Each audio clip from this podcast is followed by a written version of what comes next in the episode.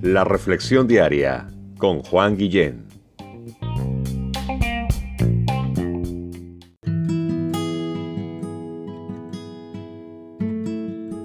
Hola, ¿cómo estás? Te pregunto, ¿has escuchado la frase sálvese quien pueda alguna vez? ¿La has usado? ¿Has escuchado que alguien te la ha dicho? Dicen por ahí que sálvese quien puede es una fórmula clásica en una situación de pánico para que cada uno ponga a salvo su vida y lo más pronto posible. Indica que uno debe de olvidarse de los demás, del compañerismo, dejar a un lado la camaradería y ocuparse de sus propios intereses solamente. ¡Wow! Sálvese quien pueda. Me encantaría que modifiquemos la frase de sálvese quien pueda a Dios sálvanos. Tú puedes hacerlo. Y que vayamos de un singular, sálvese quien pueda, a un plural.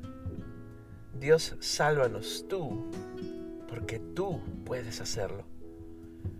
Me encanta que en la oración, que es más que una oración modelo, encontramos este tema de la protección divina, la protección de Dios y al mismo tiempo la humildad. La humildad y la protección de Dios van de la mano.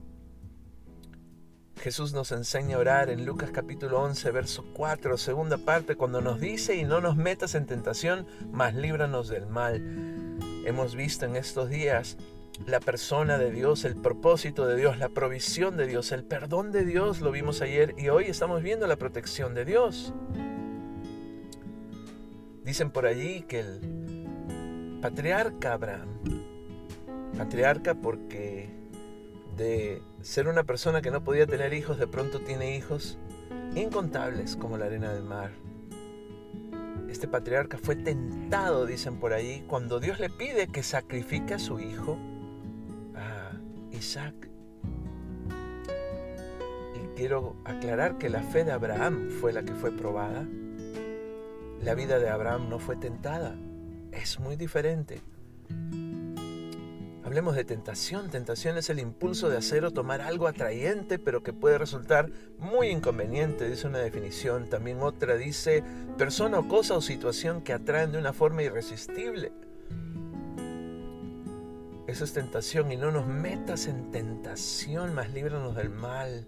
De pronto nos encontramos con la palabra tentación quiero aclarar también que en Santiago 1.13 dice, cuando alguno es tentado, no diga que es tentado de parte de Dios, porque Dios no puede ser tentado por el mal, ni Él tienta a nadie. Así que cuando le decimos a Dios y no nos metas en tentaciones, más bien un no nos permitas o no nos metas en pruebas es lo que quiere decir. Y Dios sí que probó a Abraham, probó la fe de Abraham. No lo tentó, como les acabo de aclarar. Y Dios al final se proveyó un carnero para el sacrificio. Abraham no tuvo que sacrificar a su hijo Isaac. Sin embargo, él aparece en Hebreos 11 como héroe de la fe. ¿Por qué? porque la fe de Abraham fue demostrada en la obediencia. Él estuvo a punto de hacer lo que Dios le pedía que hiciera. Y Dios proveyó así como el día de hoy para nuestra salvación, proveyó el cordero para el sacrificio en Jesús mismo. Ahora, ¿las pruebas son buenas o son malas? Ese tema lo dejamos para mañana.